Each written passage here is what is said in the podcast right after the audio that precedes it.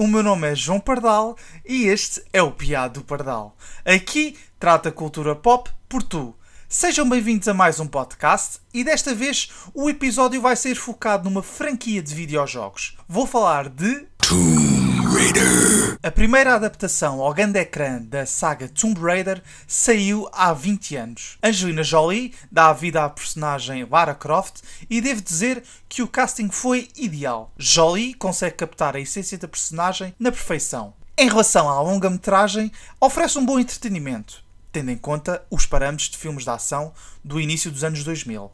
Há várias cenas memoráveis. Uma delas é logo a primeira cena de Lara Croft contra aquele robô de treino, que, 20 anos depois, reparamos que tem um CGI horrível. A sério, pesquisem no YouTube para comprovarem com os vossos próprios olhos. Outra cena igualmente marcante é o assalto à mansão de Lara Croft, em que Jolie se transforma num elemento do Circo do Soleil. A cereja no topo do bolo é a banda sonora techno. O resultado é de um momento tão badass.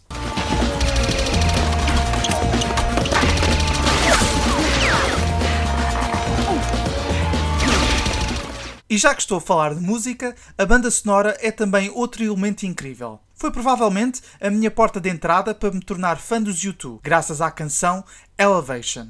Aliás, lembro-me de estar a lanchar com os meus irmãos na mesma tarde em que iria ver Tomb Raider no cinema e de assistir ao videoclipe na televisão. Porquê é que eu me recordo disto? Não faço ideia mas só sei que ficou cravado na minha memória. Já que estamos a falar de Lara Croft e da saga Tomb Raider, é impossível não falar dos videojogos. Não tenho uma ideia clara sobre a minha primeira vez que experienciei um jogo desta franquia, mas se tivesse que apostar, creio que foi o Tomb Raider 2, no PC. Pardon me, if that was just your way of trying the doors for me.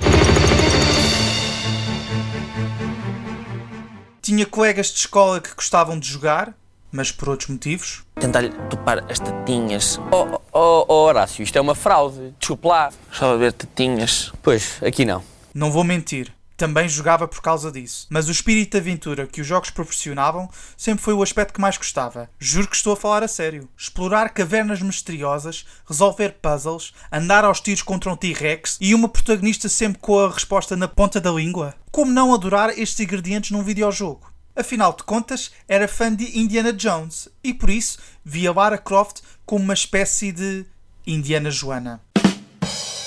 Nem com esta bateria consigo disfarçar o quão má esta piada foi. Adiante. Hoje em dia tenho praticamente todos os jogos da Tomb Raider na minha coleção e joguei-os quase todos. Do PC, passando pela Dreamcast até à PlayStation 4. Outro meio que cultivava o meu interesse por esta franquia foi nos livros, mais concretamente na banda desenhada. O primeiro livro que comprei foi a saga da Máscara da Medusa, na Feira do Livro em Lisboa. Depois fiz a coleção das bandas desenhadas que saíram com o jornal Record e ainda as tenho aqui guardadas. Tomb Raider continua a ser uma das minhas franquias preferidas e estou curioso para ver qual será o próximo passo da Miss Croft. There are so many mysteries that I once dismissed as mere stories, but the line between our myths and truth is fragile and blurry. I need to find answers. I must understand.